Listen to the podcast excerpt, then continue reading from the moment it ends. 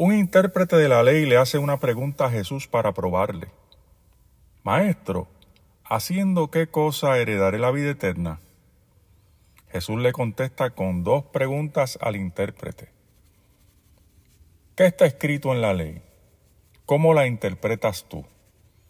Y el intérprete contesta, amarás a Dios con todo tu ser y a tu prójimo como a ti mismo. Jesús le dice, bien dicho, haz esto y vivirás. Pero el intérprete queriendo justificarse, pregunta, ¿y quién es mi prójimo? Y entonces Jesús le cuenta la parábola del buen samaritano. Si Jesús dijo que amando a Dios y al prójimo podemos heredar la vida eterna, es que eso es así. La pregunta es, ¿podemos nosotros en nuestra simple humanidad cumplir con eso? La respuesta es no.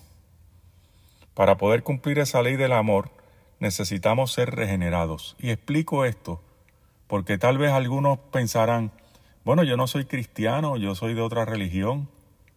Y yo amo a mi esposa, amo a mi mamá, amo a mis hijos, amo a mi papá, amo al vecino, amo a todo el mundo. Y no tengo que ser cristiano para amar a la gente.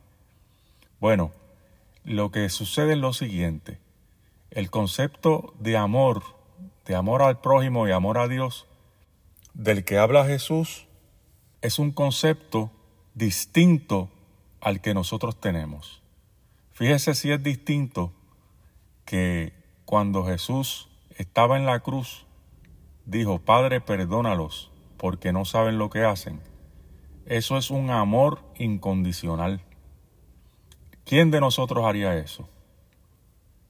Y cuando el Señor dice, ama aún a tus enemigos, a los que hablan mal de ti, ¿quién de nosotros haría eso? Prácticamente nadie. Solamente una persona que ha sido regenerada por el Espíritu Santo de Dios tiene la capacidad para hacer eso. En la humanidad, en la simple humanidad, nadie lo hace. Así que necesitamos ser regenerados, necesitamos ser nacidos de nuevo y esto sucede cuando recibimos a Cristo como nuestro Señor y Salvador, cuando le entregamos toda nuestra vida a Él. Y entonces el amor de Cristo fluye a través de nosotros hacia los demás. ¿Cómo uno llega a ser salvo?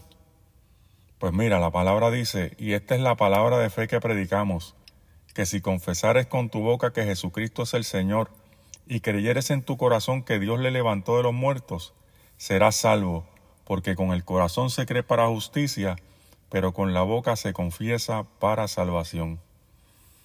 Entonces Jesús le cuenta a este maestro de la ley la parábola del buen samaritano, que dice así, un hombre caminaba de Jerusalén a Jericó y cayó en manos de ladrones, dejándole bien malherido. La distancia entre Jerusalén y Jericó, utilizando dicho camino, era aproximadamente 15 millas. Un tramo del camino era bien peligroso, pues siempre había el riesgo de ser asaltado. Por tal razón la gente acostumbraba a transitar en grupos. Normalmente los levitas y sacerdotes no eran tan molestados por los ladrones, probablemente por su posición religiosa. Dice Jesús que el hombre que cayó en manos de ladrones quedó bien malherido y sangrando, probablemente perdió el conocimiento de la paliza que le dieron estos ladrones y quedó postrado en el suelo, dando apariencia de muerte. Entonces pasó por allí un sacerdote y siguió de largo. Es decir, este sacerdote vio a aquel hombre en necesidad y no hizo nada, lo ignoró por completo.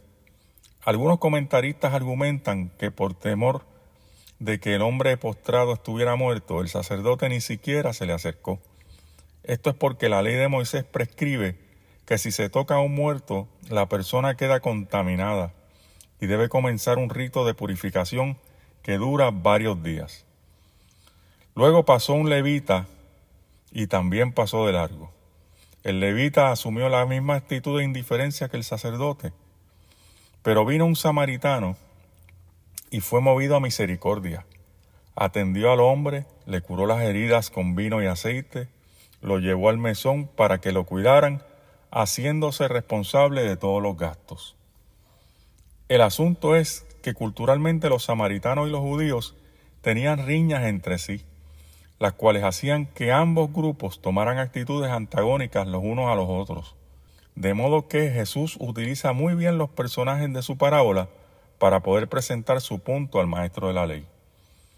De quien menos se esperaba una actitud de bondad y misericordia, para con el que cayó en desgracia era del supuesto enemigo, el samaritano.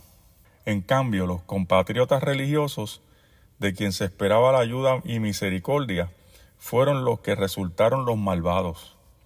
Jesús entonces le pregunta al intérprete de la ley, ¿quién fue el prójimo de él que cayó en manos de los ladrones? Y el intérprete de la ley, no queriendo mencionar al samaritano, dijo, el que tuvo de él misericordia. Y el Señor le dijo, entonces ve y haz tú lo mismo. Reflexión.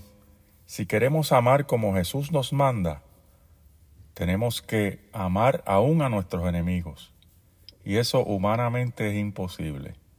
Solo a través del amor de Dios y la capacitación del Espíritu Santo podemos amar aún a nuestros enemigos.